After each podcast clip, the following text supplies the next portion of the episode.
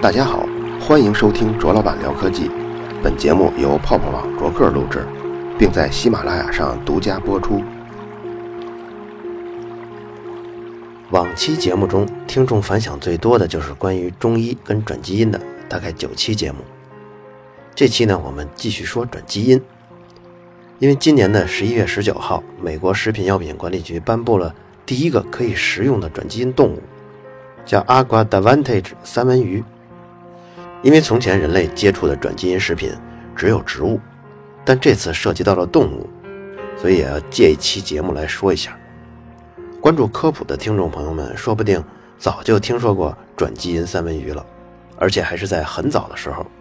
没错，这种转基因三文鱼，它最早是在1995年，Aqua Bounty 这个科技公司就已经研发成功了，当年就向 FDA 提交了上市申请，之后就在走审核。可这一审就是二十年呀！先是对这种鱼的食用的安全性做评估，这个呢审了十五年，在二零一零年，FDA 终于发布了食用安全性的评估结果，这项也就算通过了。也就是说，起码用我们现在最先进的科学手段，都无法找到吃这种转基因三文鱼有什么害处。从一零年到一五年，接下来这五年多的，给他做的是环境安全性的评估。为什么也要这么长时间呢？因为它是一种动物，它不是植物，所以对环境安全性的评估要更严格一些才行。动物它能到处跑嘛？如果你要是没看住它，它要是和野生的三文鱼杂交了以后呢？如果它要有什么坏处没被发现，那不就会祸害了自然界吗？另外还有，比如说它会不会对一些近似的物种造成竞争的优势啊？然后导致这些物种绝灭？会不会过度的繁殖破坏生态环境呢？等等等等这些因素。当然，因为这也是第一个将要通过审核的转基因动物，所以各地的包括所谓的那些绿色和平组织啊，都在声讨。为了万无一失，对它一评估啊就是二十年。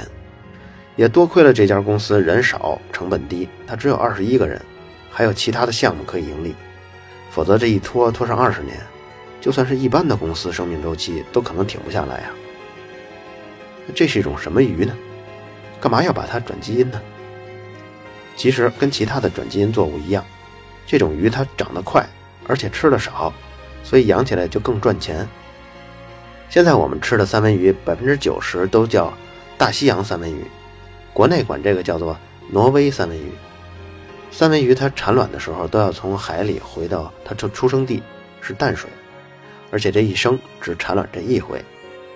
BBC 的动物节目大家可能也常见，比如说入秋了以后，这个通体粉红的三文鱼就逆流而上了，然后灰熊守在河滩上就那么一条一条的吃。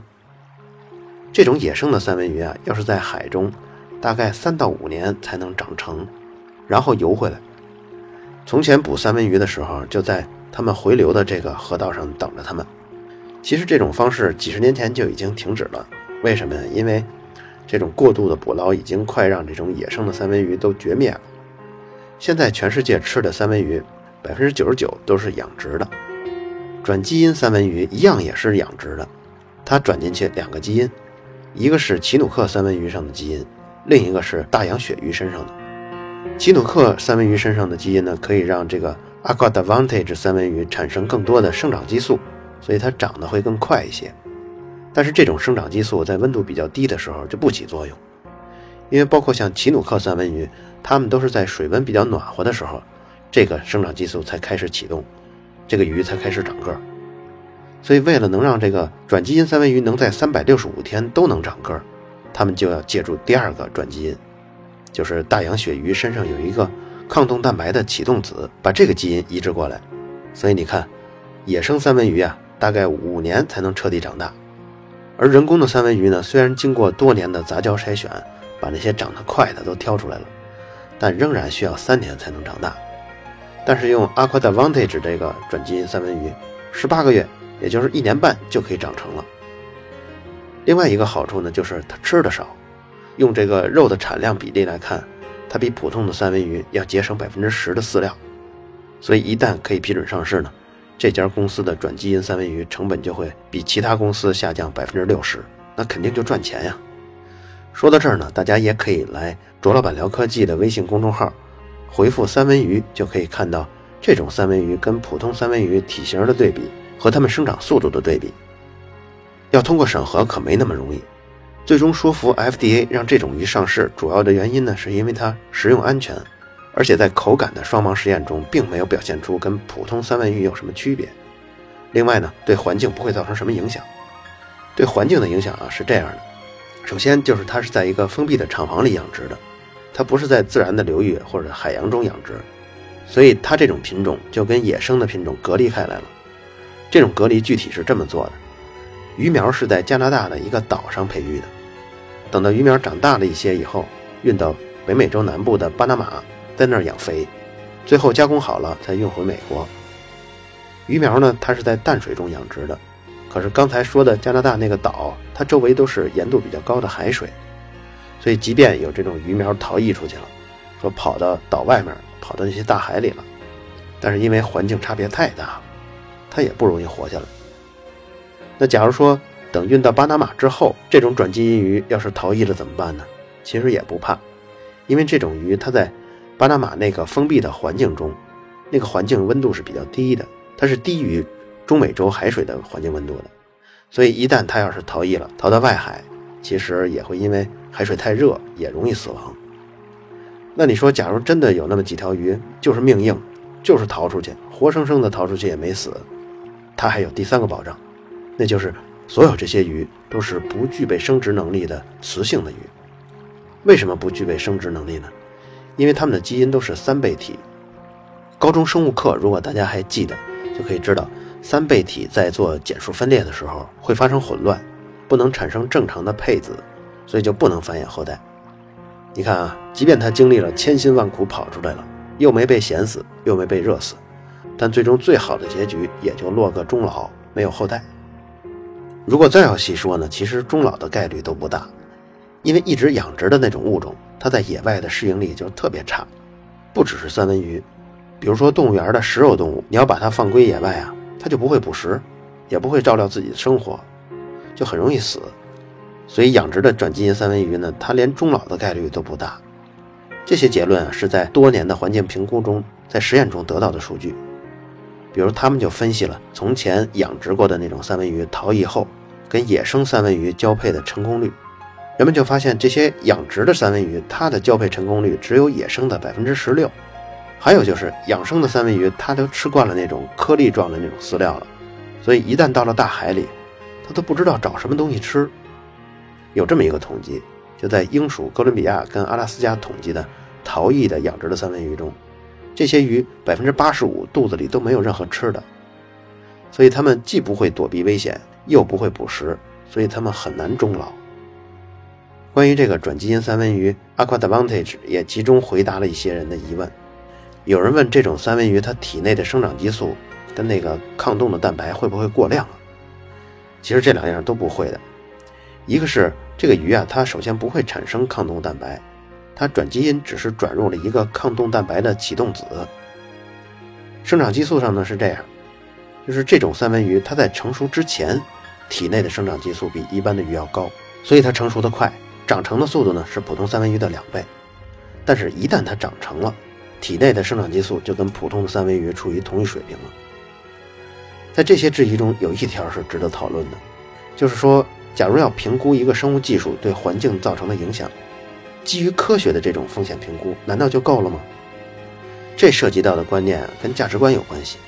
当然，在政策法规上具体是这么做的，起码通过科学手段，我们可以鉴别那种潜在的危害，而且不光能鉴别，我们还能量化这种潜在的危害。量化完之后呢，我们就会在安全与不安全中设定一个阈值。你比如像电磁波的照射的量啊，或者服药的量啊，这些阈值一般都是风险可控的。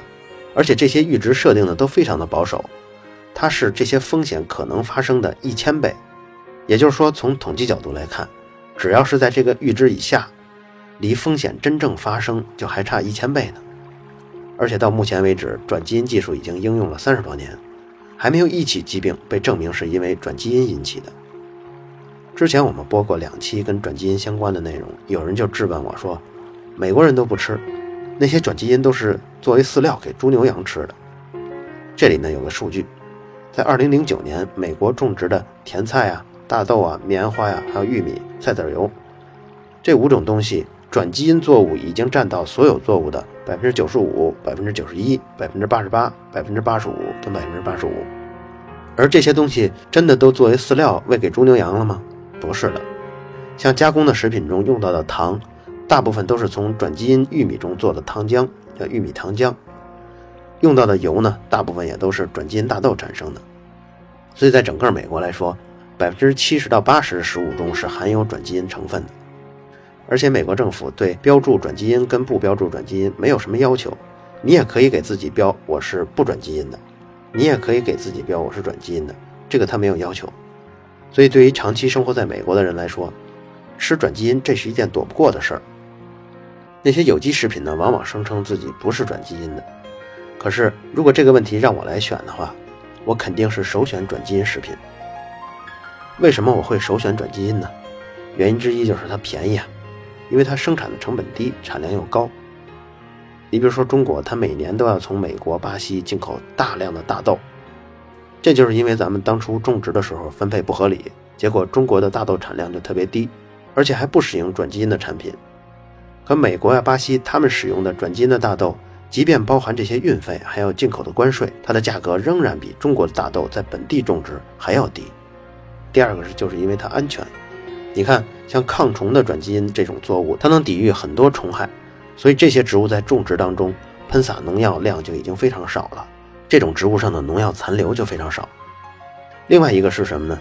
就是像普通的植物，如果它发生病虫害，它被虫子给咬了以后，它在自身会产生一种天然的毒素，这种天然的毒素有助于杀灭这些害虫。但这种天然的毒素对人体也会有不良的影响。如果它本身就是抗虫基因的转基因作物呢，发生在它身上的虫害就少了，所以它植物自身产生的这种天然毒素也就少了。另外还有，比如像被病虫给啃了，啃出一个伤口，那这个伤口在后续的成长中往往就容易发霉。这发霉的地方啊，你即便把它切掉，给它洗干净，在这个发霉附近的植物的组织中，它这个毒素的浓度还是很高的。如果你要是抗虫基因的话，它被害虫咬的这种概率也会低很多。所以总体来说，转基因作物上的农药残留也少，天然毒素也少。最重要的就是转基因食物它接受到了最严格的监管，比如咱们今天说的 Aqua Advantage，这种三文鱼一审就是二十年的时间呀。传统食物中没有哪一个能接受这样严格的审核。可是你要知道，传统的育种技术它也是在改变基因，只不过那些做杂交的人，他们不知道在一次杂交之后，基因哪些地方发生了变化，也许是变化了几百，也许是变化了几万个基因，谁也不知道。而且杂交之后，也极少被要求要做这些安全试验，更不要提一审就是二十年的那种超级严格的安全试验了。最后一个好处呢，就是转基因食品它是环保的，因为它能大幅的减低农药的使用。所以你看，转基因食品它又便宜又安全又环保，为什么不选它呢？常见的质问呢，还有这种：为什么中央领导都吃特供的而不吃转基因呢？或者是类似的这样的问题啊？每次看到这些问题啊，我都无话可说。这方面我要引用同人于野的一篇文章。他这篇文章是分析阴谋论的。什么是阴谋论呢？比如说，你相信巧合吗？当然了，谁都相信巧合，因为世界上这么大，每天发生这么多事儿，他们之间很多都没有明确的因果关系。人们呢，也在试图在没有联系的事情中发现一些联系。当然，最好还能用一个简单的理论对他们的联系做出一个解释来，那他们的因果关系就更加紧密了。假如我对两件事下了一个因果关系的判断，可是呢，我也没有进一步的证据了。可是我还编出一套理论，貌似可以自然的解释这个因果关系。通过猜测，我还发现这个证据背后还有一个隐藏着的不可告人的目的。这种方式呢，就是典型的阴谋论了。比如最近两天吧，整个华北不是雾霾非常严重吗？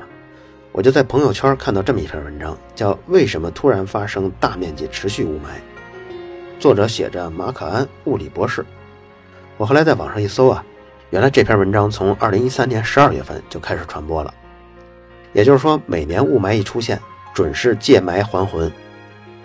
他这篇文章说的是，他要先说三个众所周知的事情，然后再说一个鲜为人知的秘密，而且这三个事情跟这个秘密之间有紧密的联系。这三个事情都是什么呢？一个是北方煤炭资源开采过度，第二个就是内蒙发现了世界第一大的铀矿，第三个是。华北雾霾越来越严重，他说这是众人皆知的。那个鲜为人知的秘密呢？雾霾呀，其实是核雾霾，就是有核污染的雾霾。他呢，先把煤尘病对肺的侵害仔仔细细的形容了一下，尤其是吸入过多的煤尘之后，人不能呼吸啊，病死的这种状态啊。山西地区的这些煤炭资源已经开采过半了，然后再把煤炭工人因煤尘病死的数字一百。最后再把山西、陕西大煤矿已经挖的不能再深的这种深度再给形容一下，得出一个结论，就是山西、陕西这两个省的煤炭资源已经开采过半了。第二步呢，就开始说就内蒙的鄂尔多斯的煤矿，说鄂尔多斯的煤矿当局啊，都是对这个事儿都是封锁消息的，但是他会告诉你，内蒙的煤炭它是一种富含放射性铀的这种煤，因为煤跟铀是无法分离的。而且又发现的特别晚，而且当局又不去治理，于是呢，每年十亿吨从内蒙运来的煤，它就是带核辐射的。然后他就开始估算，他说伊拉克战争中使用的那种贫铀弹啊，在整个战争中一共撒下多少贫铀弹啊？就他一换算，一共释放了几吨的放射性铀。然后他又开始算中国的，就是从内蒙算，他最终得出一个结果，就是中国每年要在大片的国土上。撒下几十万吨的放射性铀，然后又说呢，在百度搜索中查核污染，雾就是那个大雾的雾啊，雾霾的雾，核污染，说查这个词儿是被屏蔽的。之所以被屏蔽，就是因为当局啊害怕人知道真相。最后他得出这个结论：华北的雾霾是富含铀的这种放射性的核雾霾，应该立即的保护铀资源，采取措施制止灾难，不能一味的隐瞒真相。从连续三年多这个公众号的转发的量看啊，这篇文章都是十万以上的阅读量，一万以上的点赞。从这上也可以看出，很多人是愿意相信这里面说的内容。比如像核污染这个词儿被屏蔽了，煤炭资源已经开采过半了，山西、陕西的管理部门隐瞒这些真实情况啊，还有内蒙的煤主要是含放射性元素的煤呀。当然还有更夸张的，就是说。我们每年要在国土上撒几十万吨的放射性物质，你看整篇文章啊，它要是想立住不倒，就需要太多太多高强度的证据来保证它了。但是如果你稍微愿意动手查一查，你就会发现，哎，核污染没有被屏蔽啊。你再看一看全国的煤炭的储量，它也没开采过半呀。另外，每年几十万吨的放射性物质的排放，那么大量，就是很容易用盖革计数器就能检测出来了。可是哪儿也没有这样的报告，但是他会说这些都是因为媒体被收买了，所有发布这类消息啊都被屏蔽了，而且他还继续呼吁展开调查，他还要呼吁老百姓要有知情权。他坚信雾霾背后就是一场由政府主导的、联手所有媒体打造的一种隐瞒真相的活动。但你要是要求他提供进一步的证据，比如说政府是怎么隐瞒真相的，那他就没有了。他会说这些消息都已经被封死了。如果你稍微了解一下转基因跟反转基因这两个圈的争论啊，你就会发现，像我说的刚才这种调调的言论，在反转基因圈里是特别常见的。比如说他们的观点啊，就是转基因食品是政府削减人口的秘密手段。他们还会说，转基因能够通过 FDA 审核，就是因为像蒙山都这种公司，它勾结了政府机构跟评审的机构。他们构成了一个整个的大的利益共同体。像这样的阴谋论呢，芝加哥大学的研究者曾经做过这样的一个统计，他们搜集了六个典型的医学方面的阴谋论，然后找了一千三百多人，每个人做调查。这六个阴谋论都是什么呢？我给大家念一下。第一个是 FDA 为了医药公司的利益而禁止自然疗法，自然疗法就是一种神棍的疗法啊。第二个是。政府明知手机致癌而不作为。第三个是中情局故意让美国黑人感染艾滋病。第四个是转基因食品是削减人口的秘密手段。第五个是医生跟政府推广疫苗会导致孤独症。第六个是公用饮水加氟是化学公司偷偷排污的一个手段。这统计结果怎么样呢？最后发现百分之四十九的美国人他相信其中至少有一个是真的，还有百分之十八的美国人相信其中至少有三个是真的。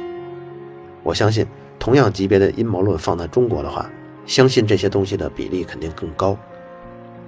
下面呢还有几个是已经被证实的，美国政府已经做出的阴谋，大家来感受一下，就是真正的阴谋是一个什么样的等级。第一个是公共卫生机构曾经打着治疗梅毒的旗号，征召过一些黑人来做研究，但最终结果只是做研究，并没有给他们做治疗。第二个是有超过一亿美国人使用的小儿麻痹疫苗被一种病毒感染了，而且有研究认为这种病毒会导致癌症。但是政府之后没有采取什么有效的行动。第三个是导致越战升级的北部湾事件，这期间呢有一些冲突其实并没有发生，是美国故意夸大其词，以此作为战争的借口。第四个是军方曾经计划在国内搞一次恐怖袭击，然后嫁祸给古巴，但最终呢没有实施。第五个是政府曾在受试者不知情的情况下拿公民做过毒品的人体实验。第六个是。美国政府曾经偷偷违反过武器禁运协议，向伊朗出售过武器。你看，你可以对比一下啊，前后这两组阴谋，一组是杜撰的，一组是实在发生过的。前一组的阴谋论往往在做之前就已经规划的非常好，而且整个实施过程中啊，他要控制大量的相关的人员不能泄露这个机密，而且还要保持很久很久一段时间，大量的人都不要外泄这个机密。可是后一组的阴谋啊。光难度就降低了很多，因为正如林肯说过的，你可以在所有的时间里欺骗一部分人，也可以在一段时间里欺骗所有的人，但不可能在所有的时间里欺骗所有的人。在前几年维基解密网站曝光了一大批的美国外交密件之后啊，当时《金融时报》还曾经评论过，说这反而提高了美国政府的形象。曝光的秘密文件中啊，从这些文件看。美国远没有之前其他国家在阴谋论角度猜测的那么不择手段。类似的阴谋论呢，在股市中就更常见了。股民们就非常喜欢把股价的任何波动都归结于庄家控盘，可实际上要操纵股价是非常难的，只有一些交易量非常小的冷门股才可能操作。有人做过这样一个实验，就是拿一个随机生成的 K 线图给股评专家看，哎，这些股评专家们个个都能从中看出。庄家什么时候开始震仓啦？什么时候开始吸货啦？话还是说回来，说到那些认为中央领导不吃转基因食品的人身上，这种阴谋论呢是比较常见的。是不是容易相信这样的话，能反映一个人的科学素养？如果某个言论里啊有很多无法证实的内容，尽管听上去再有道理，还是不如一个所有细节都可以追溯跟验证的反常识的言论更可靠。想看看这个转基因三文鱼长什么样的听众，可以在同名的微信公众号中回复“三文鱼”。在这份资料里，大家还会看到这种鱼的生长速度和普通鱼的对比。好了，以上就是本期卓老板聊科技。在同名的微博和微信公众号中还有其他精彩内容，期待您的关注。如果您对本期节目非常认可，也可以在收听界面的最下方为我打赏。